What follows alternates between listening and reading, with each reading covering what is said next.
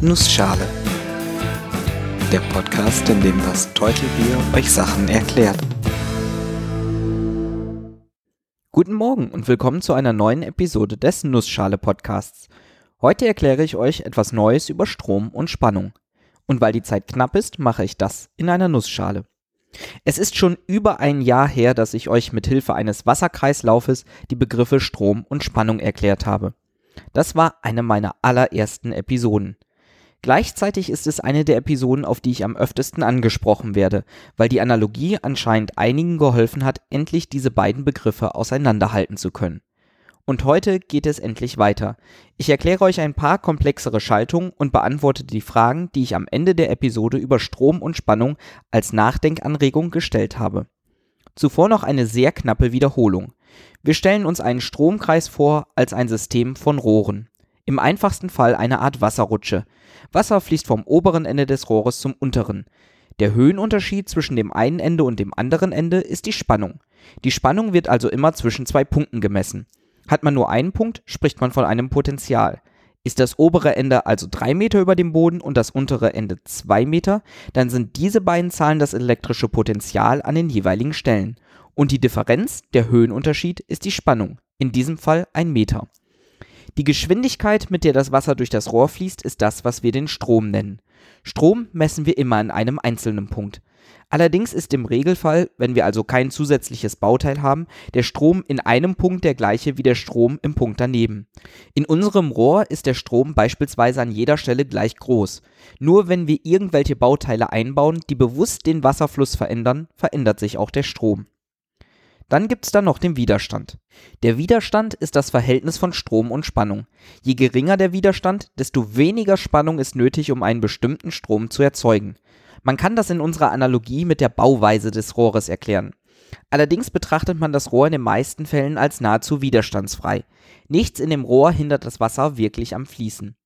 Wenn man hunderte Kilometer Überlandkabel betrachtet oder in unserer Analogie hunderte Kilometer lange Rohre, kann man schon einen Widerstand beobachten, aber bei unseren kleinen elektrischen Schaltungen eher wenig. Was wirklich für einen Widerstand sorgt, sind Verbraucher, zum Beispiel eine Glühbirne. Man kann sich das wie ein Wasserrad an einer Mühle vorstellen. Sie hemmt das Wasser am einfach so durchrauschen und sie treibt ein Gerät an. Nun, damit sind schon alle drei Größen definiert, die wir für einen Stromkreis brauchen. Kennt ihr aber eigentlich auch schon. Ich hatte euch in besagter Episode am Ende gefragt, was passiert, wenn wir zwei Widerstände in Reihe schalten oder sie parallel schalten. Fangen wir mal mit ersterem an. Man kann sich das so vorstellen. Wir haben einen Stromkreis mit einer Spannungsquelle, also einem erhöhten Wasserbecken, wo Strom, ähm, Wasser rauskommt. Und statt einer Mühle haben wir zwei Mühlen, also zum Beispiel zwei Glühbirnen. Betrachten wir das mal ganz formell. Wir haben eine Spannung, die von der Spannungsquelle kommt. Sagen wir mal 9 Volt. Betrachte ich also den Punkt im Stromkreis auf der einen Seite der Spannungsquelle und den Punkt auf der anderen Seite der Quelle, dann ist da ein Höhenunterschied von 9 Volt. Dieser Höhenunterschied existiert aber genauso, wenn ich entlang der beiden Mühlen gehe. Man kann sich das mal sehr symmetrisch vorstellen. Die eine Mühle ist in der oberen Hälfte, die andere in der unteren. Jede der Mühlen ist so angeschlossen, dass sie quasi die Hälfte des Höhenunterschiedes für sich beansprucht. Das hat nichts wirklich mit der Position der Mühlen zu tun, sondern eher mit ihrem Widerstand. Rechnen wir einfach mal. Angenommen, eine Mühle hat einen Widerstand von einem Ohm.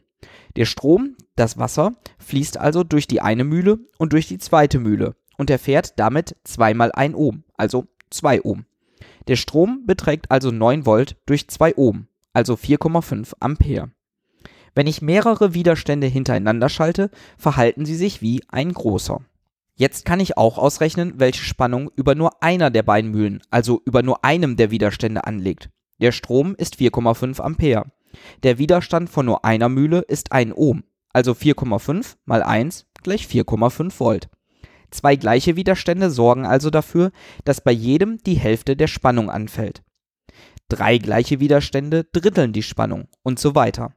Ist der eine Widerstand größer, ist bei ihm natürlich auch die Spannung entsprechend größer. Man kann auf diese Art und Weise super kontrollieren, wie viel Strom oder Spannung bei einem Verbraucher, zum Beispiel bei einer Glühbirne, ankommt. Möchte ich, dass weniger ankommt, als die Batterie liefert, packe ich einfach irgendeinen Widerstand davor, der die richtige Größe hat. Widerstände gibt es tatsächlich einfach so zu kaufen. Das sind dann kleine Röhrchen, die meistens bunte Farbringe haben. Diese Farbringe kodieren, wie groß der Widerstand ist, damit man für jede Schaltung genau den richtigen einbaut. Diese verbrauchen natürlich auch die Energie, die aus dem Stromkreis kommt. Diese wird aber ganz einfach in Wärme umgewandelt, verpufft quasi in ein bisschen heißer Luft. Die zweite Denkaufgabe, die ich gestellt habe, war die, was passiert, wenn man zwei Mühlen nebeneinander aufbaut. Man nennt das eine Parallelschaltung. Und das bedeutet quasi, dass man, wenn man das Wasser von der Spannungsquelle aus verfolgt, entweder links entlang gehen kann und zur einen Mühle kommt oder nach rechts zur anderen gehen kann. Hier kommt ein Spruch ins Spiel, den ihr bestimmt schon mal gehört habt. Strom geht immer den Weg des geringsten Widerstandes. Das ist gleichzeitig richtig und falsch. Richtig ist, hat einer der beiden Wege einen geringen Widerstand, so fließt dort mehr Strom entlang. Aber nicht nur. Der Strom, das Wasser, teilt sich quasi auf. Sind beide Widerstände gleich groß, dann geht genau die Hälfte links entlang und die andere Hälfte rechts. Ist auf dem einen Weg gar kein Widerstand, so geht dort der gesamte Strom entlang. Es ist aber auch alles dazwischen möglich. Und warum das so ist, kann man genau wie bei der Reihenschaltung ausrechnen. Gucken wir uns nochmal die Spannung an. Eben war das so, dass der Höhenunterschied von 9 Volt über beiden Mühlen zusammen abfiel. Die beiden Mühlen hatten sich quasi die Spannung geteilt.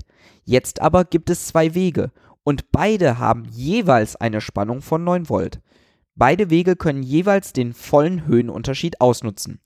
Hat die eine Mühle 1 Ohm und die andere Mühle auch 1 Ohm, so fließen entlang beider Wege jeweils 9 Ampere. Insgesamt fließen also auf einmal durch den gesamten Stromkreis 18 Ampere. Wie kann das sein? Durch die Parallelschaltung ist der Gesamtwiderstand des Systems geringer geworden im Vergleich zur Schaltung mit nur einer Mühle, obwohl ich einen zusätzlichen Widerstand eingebracht habe. So ganz stimmt das aber nicht, denn was ich eigentlich getan habe, ist mehr Leitfähigkeit einzubringen. Ich habe dem Strom nämlich eine weitere Möglichkeit zu fließen gegeben, ein weiteres Rohr. Ja, das enthält einen Widerstand, aber das ist immer noch mehr, als ich vorher hatte. Insgesamt hat sich der Widerstand also halbiert. Würde ich noch einen dritten Weg mit einer weiteren 1 Ohm Mühle einbauen, würde ich den Gesamtwiderstand sogar dritteln. 9 Volt und 3 mal 9, also 27 Ampere. Man kann auf diese Art und Weise leider nicht beliebig Energie erzeugen. Irgendwoher muss das Wasser ja auch kommen, und eine Batterie kann nur einen bestimmten Strom liefern und hat auch nur einen begrenzten Wasservorrat. Trotzdem, wenn ich drei Lämpchen habe, die alle die volle Power brauchen, dann schalte ich sie parallel. Vergrößern wir mal die eine Mühle. Sie hat jetzt einen Widerstand von 2 Ohm. Dann fließen bei ihr 4,5 Ampere und bei der Mühle daneben 9 Ampere. Der Gesamtstrom beträgt also 13,5 Ampere, von denen jeweils ein Drittel zur größeren Mühle geht und zwei Drittel zur kleineren. Daher kommt auch der Spruch mit dem Weg des geringsten Widerstandes. Je größer der Widerstand ist, desto weniger Strom fließt diesen Weg entlang. Wenn der Widerstand unendlich groß ist, zum Beispiel weil ich das Kabel durchschneide, fließt da gar nichts mehr entlang. Und sobald ich einen Weg einführe, der gar keinen Widerstand hat, zum Beispiel weil ich einfach ein Kabel ohne Widerstand anklemme, fließt der gesamte Strom dort entlang.